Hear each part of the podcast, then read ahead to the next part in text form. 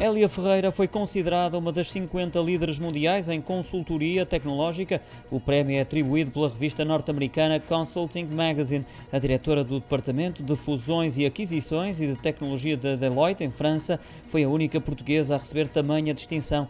Licenciada em Matemática e Administração de Empresas, Hélia Ferreira já liderou mais de 250 fusões e aquisições internacionais que envolveram montantes entre os 20 milhões e os 20 mil milhões de euros. Recebe hoje o prémio prémio na cidade de Austin, no Texas, Estados Unidos, mas já reagiu a esta distinção, revelando satisfação e orgulho por ser reconhecida internacionalmente pelo seu trabalho e desempenho na consultoria especializada em tecnologia.